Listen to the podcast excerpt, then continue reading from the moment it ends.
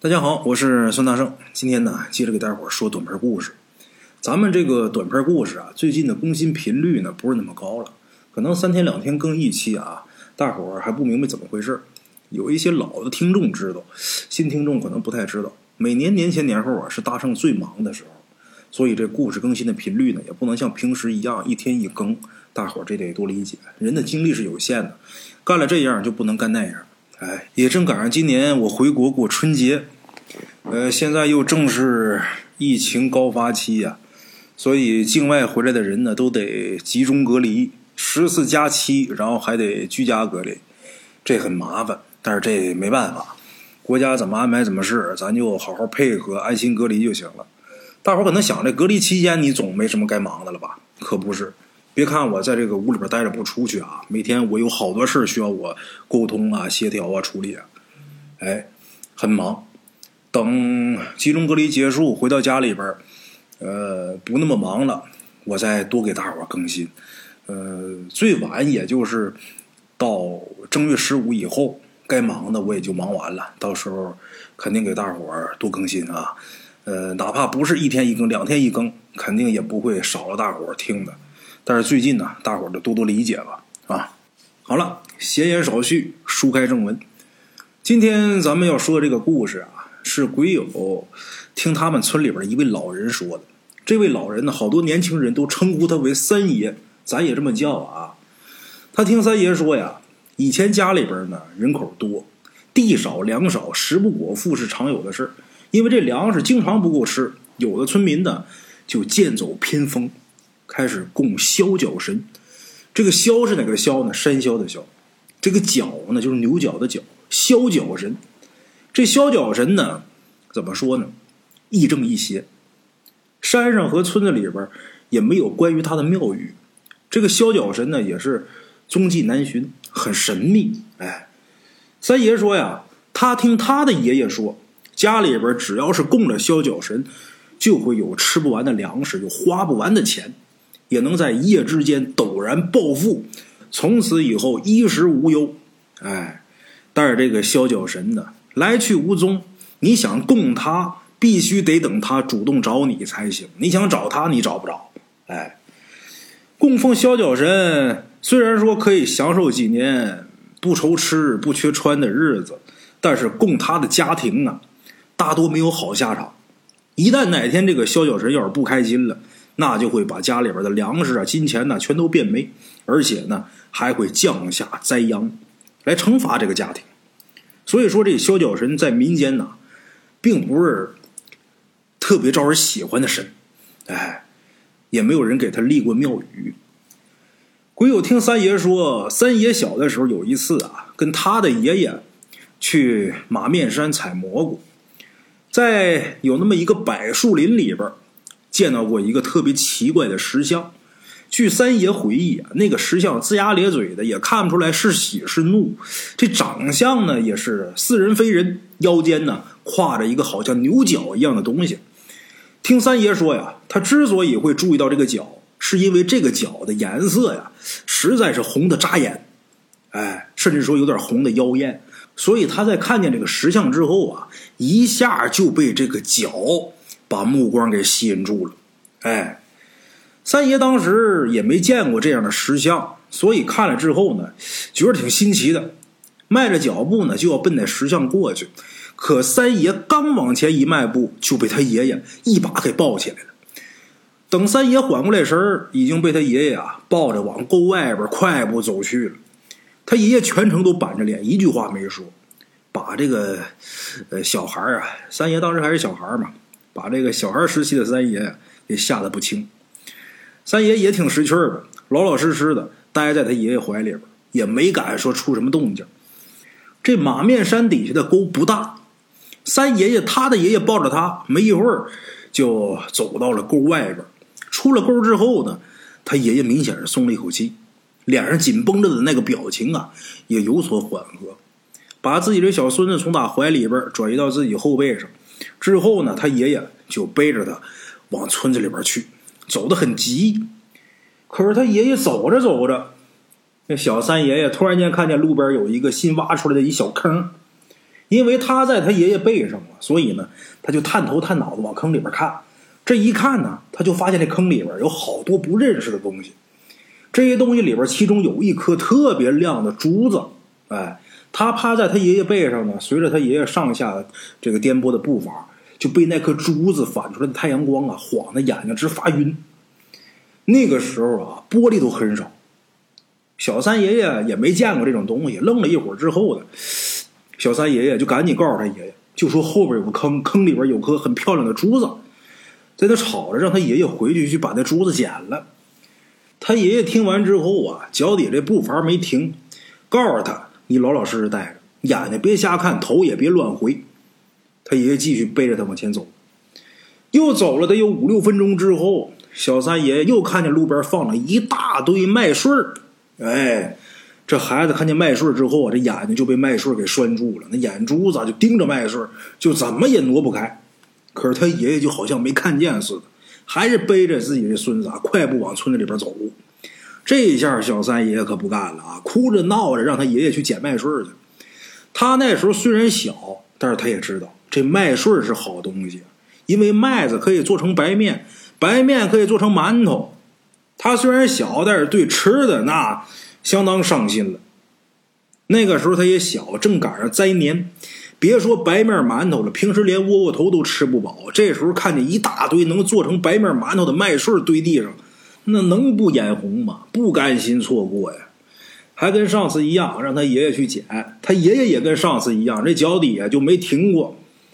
那堆麦穗啊，就直接被他爷爷给无视了，把小三爷爷给急的呀，一直哭。哎呦，我这嗓子都快哭破了。他爷爷不理他。小三爷爷不甘心呐，眼看着那一大堆白面馒头就那么就错过了，不干，哎，非得让他爷爷回家去，在他爷爷身上啊撒泼打滚的，不好使。他爷爷还背着他往家走，一直等到了家，这场闹剧啊，最终是以他爷爷妥协才收场。他爷爷妥协的代价啊，就是晚上让他吃上一顿白面馒头。等晚上这一家人坐在饭桌上的时候，鬼友他爷爷才把白天在山上遇见那个奇怪的石像的事说出来。这时候，小三爷爷啊，通过他爷爷跟他爸爸妈妈的对话，他才知道白天看见的那个石像就叫萧角神。当时三爷爷只顾着就捧着这白面馒头吃啊，也没太听清楚大人到底说的是什么。不过从那天之后，三爷爷这一家人好几天都没敢上山。哎，自从小三爷爷那天吃了两个馒头之后啊，往后好长一段时间就再没有好日子。刚开始家里边还有苞米面啊、土豆啊、地瓜能吃，可是到后来啊，连这些都没有了。吃什么呢？磨那个秸秆、树皮、树根把那个磨完之后吃那个。三爷说，那时候大人呐，个个饿的这个皮肤啊松松垮垮、焦黄焦黄，就特别像现在咱们吃的这个腐竹。哎，就跟那很像，腐竹皮那样。那时候人都饿成那样，小孩倒是还好点但是这小孩个个那肚子大的跟灌了水的那个猪碎婆似的，走起道来都得小心翼翼的，生怕一个不小心，要是摔一大跟头，把这肚皮给摔破了。那为什么会这样？大伙想想吃那些东西，它不好消化，而且这人呢水肿，就这个东西大人都舍不得吃给孩子吃，所以一个个的呃都那造型。哎，听三爷说呀，他们村南面有一个水坑，那水坑里边以前有王八，那水坑里的王八就是在那时候给吃绝种的，以至于到现在啊，村南边那水坑里边那王八呀还没缓过劲儿来，处于是濒临灭绝的地步。不过就是在所有人都饿得面黄肌瘦的年代，所有人都为了食物奔波的时候，村子里边有这么一个叫大老黑的。他们一家却白白胖胖的，一点没受这饥荒的影响。村子里的人呢，也从来没见过大老黑一家去挖过野菜，或者出门去找过吃食。哎，刚开始村民们以为大老黑家存粮多，所以呢才能沉住气。可是过了大半年，大老黑他们家呀，还是一点都没有着急的意思。这时候村民呐，才开始乱传。大伙瞎传，都说大老黑家呀有一个会生粮食的瓮，都说这瓮那可深了，头一天吃多少粮食，第二天就能长出来多少粮食。哎，传的跟真事儿似的。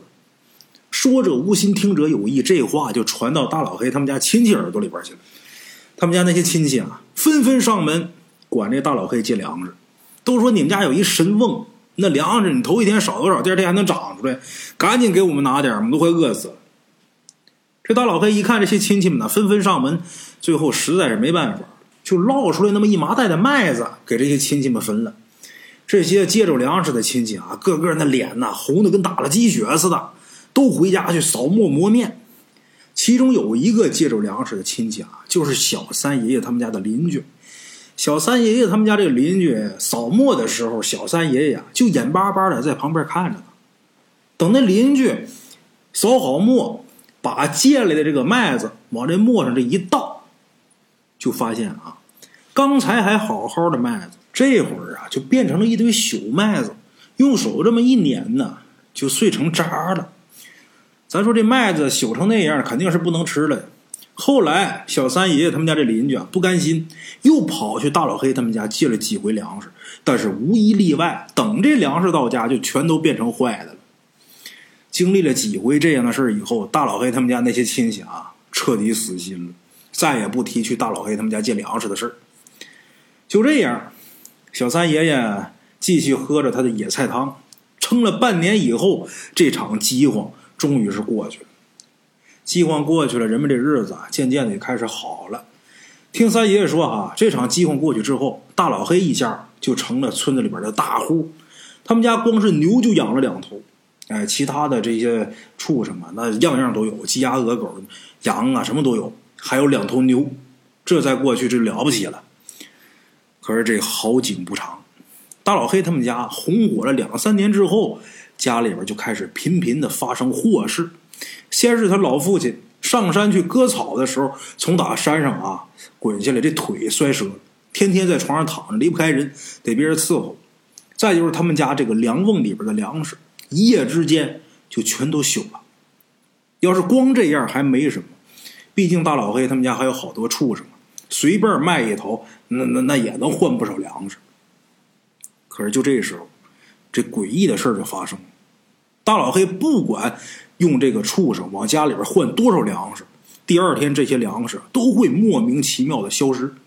眼看着自己老父亲躺床上需要人照顾，身边又有老婆孩子等着张嘴吃饭，这大老黑一点办法没有，只能干着急。不过有那么一句话，叫“天无绝人之路”。这么折腾了没俩月，大老黑他们家地里种的粮食终于是熟了。这回大老黑把粮食打好、晒好之后，胆战心惊的放进这瓮里边他也害怕能不能再没了，或者再朽了。哎，这回并没有出现这粮食不翼而飞的情况，这粮食也是好好的，能吃。可是虽然这瓮里边有了粮食，一家人暂时饿不死了，可是大老黑他们家这个霉运呐，却没消失。家里边是接连走背道，每年地里边收成呢。也刚能够这一家人呢吃吃喝喝，想拿粮食换其他的生活用品，哎，家里边就得有人饿肚子。有这么一天，三爷爷正在院子里边玩弹弓呢啊，这大老黑进院，大老黑进院之后啊，直接问小三爷爷：“你爷爷呢？”三爷爷说：“我爷爷在那屋呢。”拿手指了指，大老黑自己去找他爷爷去了。大老黑进屋去找他爷爷，没一会儿，然后就垂头丧气的就离开他们家了。当时小三爷爷也已经十二三岁了，那也懂事了。等大老黑走了之后呢，鬼友他爷爷就出了房间，出房间之后蹲院子里边开始抽烟。他爷爷一边抽烟一边问自己这个孙子，也就是小三爷爷啊，就问他：“你还记得小时候上山上看见那个挺怪那石人吗？还有路边那些个麦穗吗？”小三爷爷想了想，哦，我记得，我还记得你说那叫什么削脚神啥呀？他爷爷听完之后说：“ 哎，这大老黑呀，当年也碰见那石像，不过这大老黑他不认识削脚神，哎，他也没碰那石像，但是他在回去那路上啊，他看见路边堆着一堆麦穗他就动了心了，把这麦穗啊全都给搬回家去了。”三爷爷听他爷爷说，这麦穗还有那坑中的珠宝，这都是萧角神故意整出来的。一旦要是捡了其中一样，就等于是默认供奉了萧角神。而这萧角神当天晚上就会给他托梦，让捡了麦穗的人家给他立堂供香火。当初闹饥荒的时候，村子里边传言说大老黑他们家这瓮里边会生粮食。小三爷爷他的爷爷就猜测这是萧角神在捣乱，他也怕出乱子。曾经呢，他还特意去劝过大老黑，让大老黑趁在没出事之前把这萧角神给他送走。可是大老黑当时财迷心窍。怎么都不承认，他不承认自己供了萧角神。三爷爷他爷爷一看这大老黑油盐不进，也只能作罢。老爷子说：“如果那时候这大老黑听他劝，找个懂行的先生把萧角神送走，或许还能送走。等出了事再想把萧角神送走，可没那么容易了。正所谓是请神容易送神难，你不出一番血，这萧角神啊，他不可能走。”这回这大老黑来找三爷爷，他爷爷就是来跟他请教怎么才能把这萧角神送走。大老黑告诉他爷爷，他实在是没办法了。这萧角神的牌位啊，就跟那牛皮糖似的，就粘他们家了，怎么都送不走。就不管说送多远，第二天这萧角神的牌位一定会再出现在原来的位置。哎，老爷子听完大老黑的遭遇之后，两手一摊，就表示他也没招啊，没辙。这老爷子为什么认识这萧角神呢？因为老爷子小的时候，他们家里边也供过，也就是三爷爷他爷爷小时候，他们家就供过这个萧角神，就吃过这个萧角神的亏，就知道这个萧角神的厉害，所以呢，老爷子才对这个萧角神呢如此畏惧。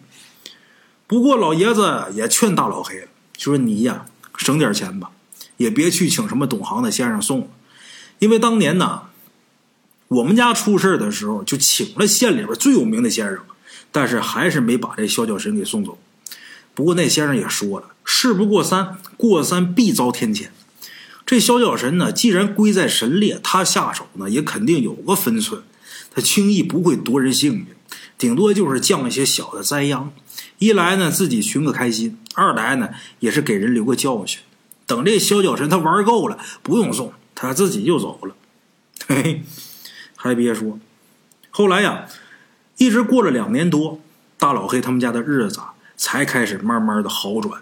一直到大老黑死，他们家也没再出现什么不好的事大老黑这一辈子呢，虽然说没有大富大贵，但是也算是落个平平稳稳、安享晚年。小三爷爷他爷爷呀，还跟他说：“你知道当初我为什么不让你碰路边的财宝还有麦穗了？”老爷子说呀，人这一辈子享多少福、受多少罪都是有定数的。提前把那不属于自己的福享完了，下半辈子就剩下受罪了。哎，你要是提前把下半辈子的罪给受完了，那么以后的日子就光剩下享福了。其实，在这儿大圣还想多说一句啊，人呐，什么叫享福？什么叫受罪？这个事得看你怎么理解。我举个例子啊，这人打出生那天开始，整天就喝苦水，他也没觉得这水有多苦多难喝。突然有一天，他喝上了不苦的井水啊，喝上甜水，在这个人眼中，那他就是享福。什么叫受罪呢？一个人打出生那天开始就喝蜂蜜水，突然有一天这水里边不给他加蜂蜜了，在他眼里边，这就叫受罪。好了啊，咱们今天就说到这儿吧。这故事录的忒难了点我这会儿啊坐床上给大伙儿说的。我现在这造型啊，盘个腿儿，跟一个老太太似的，在这 白活个没完。得了，先这样。等这个解除隔离之后啊，回到家里边，到时候设备什么都架好，我再坐稳了，好好给大伙儿说。下期见。